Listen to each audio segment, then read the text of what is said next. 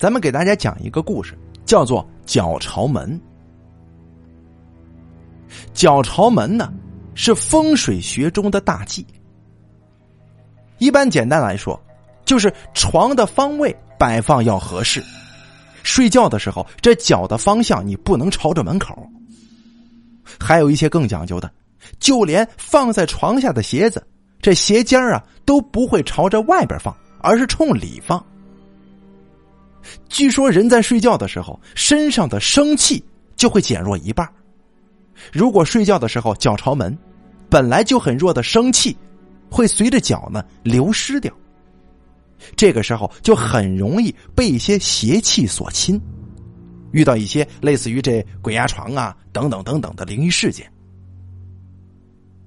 大刚这个人，我大学同学，老实人一个呀。他是山西的，非常朴实可爱的一个男生。大刚他跟我说过一件发生在他老家的事儿。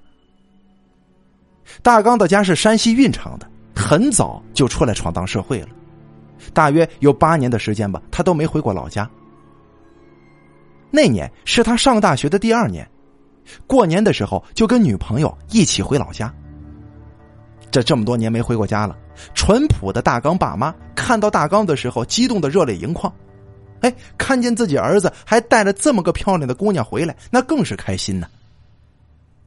晚上给大刚啊换了新被子、新床单这大刚有八年没回过家了，现在他的房间里呀只有一张炕跟一个衣柜。这炕正对着房间的大门，烧的挺暖和。吃完晚饭，跟父母聊了一会儿天之后，大刚啊就跟女朋友回房间睡觉去了。大刚跟女朋友回房间准备睡觉，这房间炕很小啊，于是呢，大刚便让女朋友头哎冲这个炕头睡，脚呢朝着门外，而他则睡炕的另一边。大刚的女朋友小燕是南方人，小巧的个头，长得挺甜美，我们呢都叫她甜燕。这小燕性格比较内向，第一次来大刚家，见到这炕啊，哎，还是用火烧的，没见过，兴奋的不得了。因为南方他没这东西嘛，人家也不用烧炕。半夜睡得迷迷糊糊，大刚啊就被小燕叫醒了。小燕当时坐在炕头，浑身不停的发抖，脸色苍白。大刚一见小燕这样，吓了一跳，怎怎么了？这个时候啊，小燕就说了：“大刚啊，我我真冷啊，怎么这么冷呢？”大刚摸了摸炕，哎，不会吧？这炕烧的挺暖和的呀。可是这小燕一直喊冷。大刚又抱过一床被子来，刚睡上没一会儿，小燕还是说冷。于是大刚呢就睡到炕头，跟小燕一块睡，希望这样呢离得近点，暖和点。结果刚睡了不大一会儿，大刚就觉得有凉风从这门口往里灌。明明身子下边这炕烧的挺热乎，但是还是感觉到体温正在一点点的流失着。没一会儿，居然浑身冰冷了。大刚觉得奇怪，怎么会这么冷呢？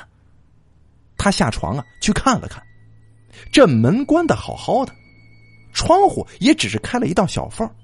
如果不开这缝的话，就怕闷着。这炕烧的还是很热，但就是莫名其妙的冷。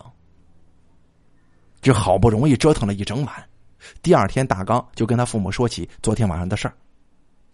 大刚的妈妈听完以后，突然一拍脑门，冲进大刚的房间，把这枕头啊就放到了炕尾了，然后就告诉大刚，晚上睡觉的时候，你可千万别把这脚冲门睡。而且，居然就在当天，让人把大刚的房里的炕给拆了，把自己的房间让给了大刚跟他女朋友小燕。大刚的妈妈跟大刚的爸爸去邻居家寄住了一晚，第二天呢，就在屋里边重新安置了一张床。这回啊，这床的位置放在了离门很远的屋角那边。这事儿大刚一说，我就说了：“哎呦。”这可能是估计是这这这脚啊朝门睡觉，惹的事儿。我们聊到这儿的时候，我突然又想起我外婆曾经给我讲过的一件事外婆年轻的时候在妇联工作，住在集体宿舍里。跟外婆同住的还有另外两个妇女，但另外两个人家都结婚了，这一般情况下是不在宿舍住的。有一个星期天，其中一个张大姐搬了回家，不在宿舍住了。以前放了三张床的宿舍，这一下子就变得敞亮了，空旷许多。于是外婆呢就把自己的床搬到了屋子的右边，也就是离门很近的那个地方。那时候外婆年轻啊，妇联主任，她也不懂什么叫做脚朝门的禁忌。晚上睡觉，她就很自然的就脚冲着门的方向就睡了。结果自从外婆把床搬到门附近的时候，这怪事就出现了。首先是外婆每天晚上睡觉都睡不好，晚上睡觉啊总是觉得莫名其妙的冷，那种冷是从脚心一直凉到骨头里。外婆以为自己感冒了，但是也没发现有别的症状，就只是在睡觉的时候觉得特别冷。再来就是外婆晚上睡觉还做梦，每次梦的内容都很相似，梦到她睡觉的时候有很多穿着黑衣服的人在她的宿舍里走来走去，并且呀把宿舍的门开了关，关了又开的，天天折腾到早上天快亮的时候。外婆才能在梦里安静一会儿。这才不到一个星期呀，外婆就被折腾的瘦了整整一圈。有一天，他遇到隔壁的一个邻居，也是他们单位的。那个邻居一见外婆就问了：“你天天晚上折腾什么呢？把你那门开了关，关了开的，弄得我这一星期没睡好。”外婆一听吓坏了，想起这一个星期以来自己做的那些梦。再加上睡觉的时候那彻骨的寒冷，外婆就怀疑自己遇上脏东西了，于是就赶紧上庙里烧香。在上山烧香的时候，遇到一个道士，那个道士呀，一见外婆就对外婆说了：“大姐呀，你最近是不是有什么烦心事儿啊？”外婆呀是信佛教的，她看到这道士主动跟她说话，原本是不想理他的。可是见那道士穿着一件洗得发白的道袍，模样长得也挺正经的，不像是什么江湖骗子。于是外婆就停下脚步，就把自己最近的遭遇告诉了这道士。结果那个道士一听，就说要去屋子里看看。原来这个人呢，他不是道士，是个风水先生。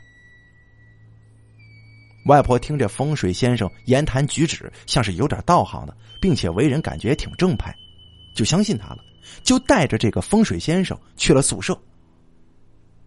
先生一进宿舍就使劲摇头说：“哎呀，你这屋子这样摆放，也是你命硬没什么事啊。要是换个生气不足的人在这住，早就出事了。”在风水先生的指导之下。